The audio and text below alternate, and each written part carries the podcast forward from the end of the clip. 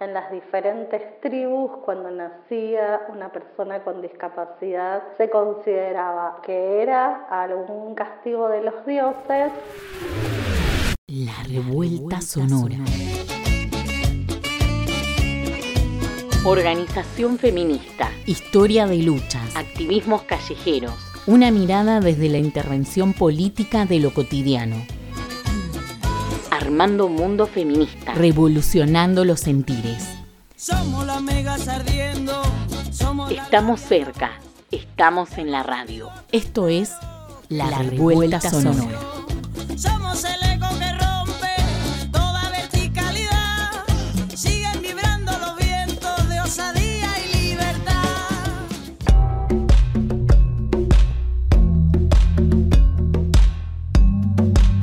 Desde la antigüedad y a lo largo de la historia, las discapacidades y por ende las estrategias de atención a las personas con discapacidad han sido abordadas desde diversos paradigmas o modelos. Carolina Busetti, integrante de la Red por los Derechos de las Personas con Discapacidad.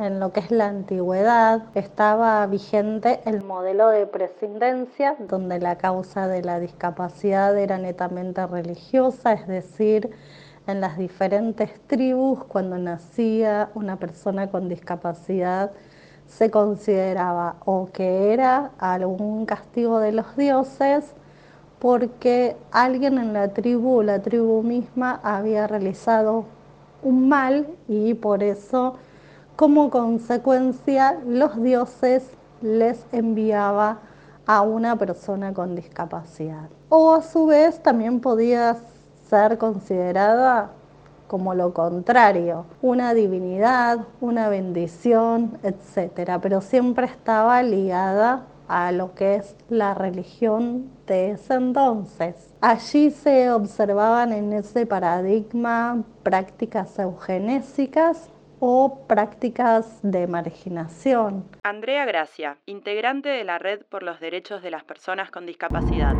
Con el advenimiento de la revolución industrial y del capitalismo, se empezó a dar lugar a otro modelo que de alguna manera todavía está presente en nuestros días, que es el llamado modelo médico. Y ese modelo lo que considera es que las personas con discapacidad deben ser rehabilitadas o, entre comillas, curadas para poder integrarse en una sociedad ya dada, con características ya estándares, digamos, y que entonces eh, las personas con discapacidad, si no podían ser curadas o rehabilitadas de manera que pudieran insertarse en esa sociedad, tenían instituciones pensadas especialmente para ellas, como escuelas especiales, hogares, instituciones que las podían alojar, o sea, podían educarse, podían recibir educación, podían tener alojamiento, protección social, lo que no podían era incluirse en la comunidad, si no llegaban a alcanzar los estándares que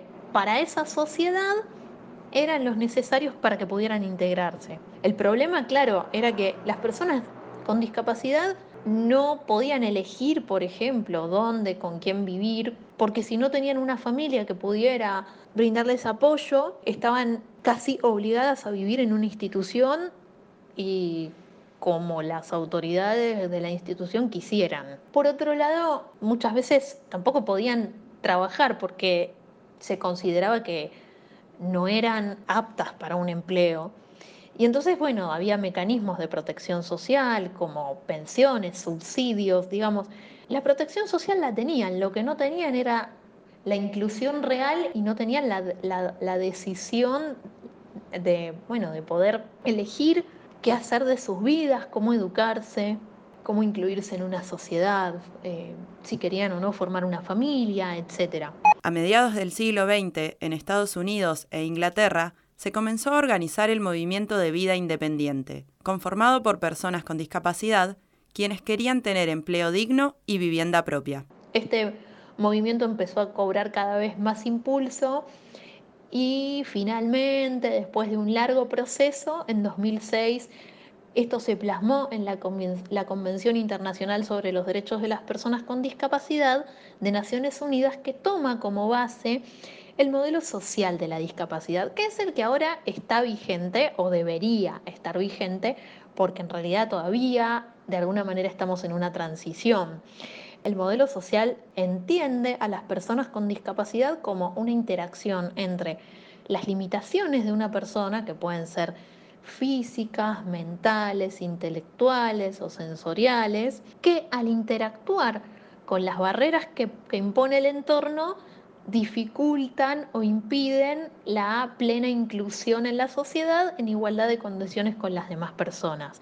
Lo importante es poder eh, realmente lograr que este modelo eh, y los derechos que están plasmados en la convención y que surgen de este modelo de entender la discapacidad realmente se pueda concretar con apoyos reales para las personas con discapacidad y que realmente las personas con discapacidad podamos de manera plena elegir dónde y con quién vivir, elegir formar una familia, poder tener un empleo digno para poder elegir cómo vivir y, poder estudiar, trabajar en igualdad de condiciones que las demás personas. Como nos invita a pensar Carlos Scliar, la normalidad no existe. Existen discursos anormalizadores. La normalidad es, un, invento.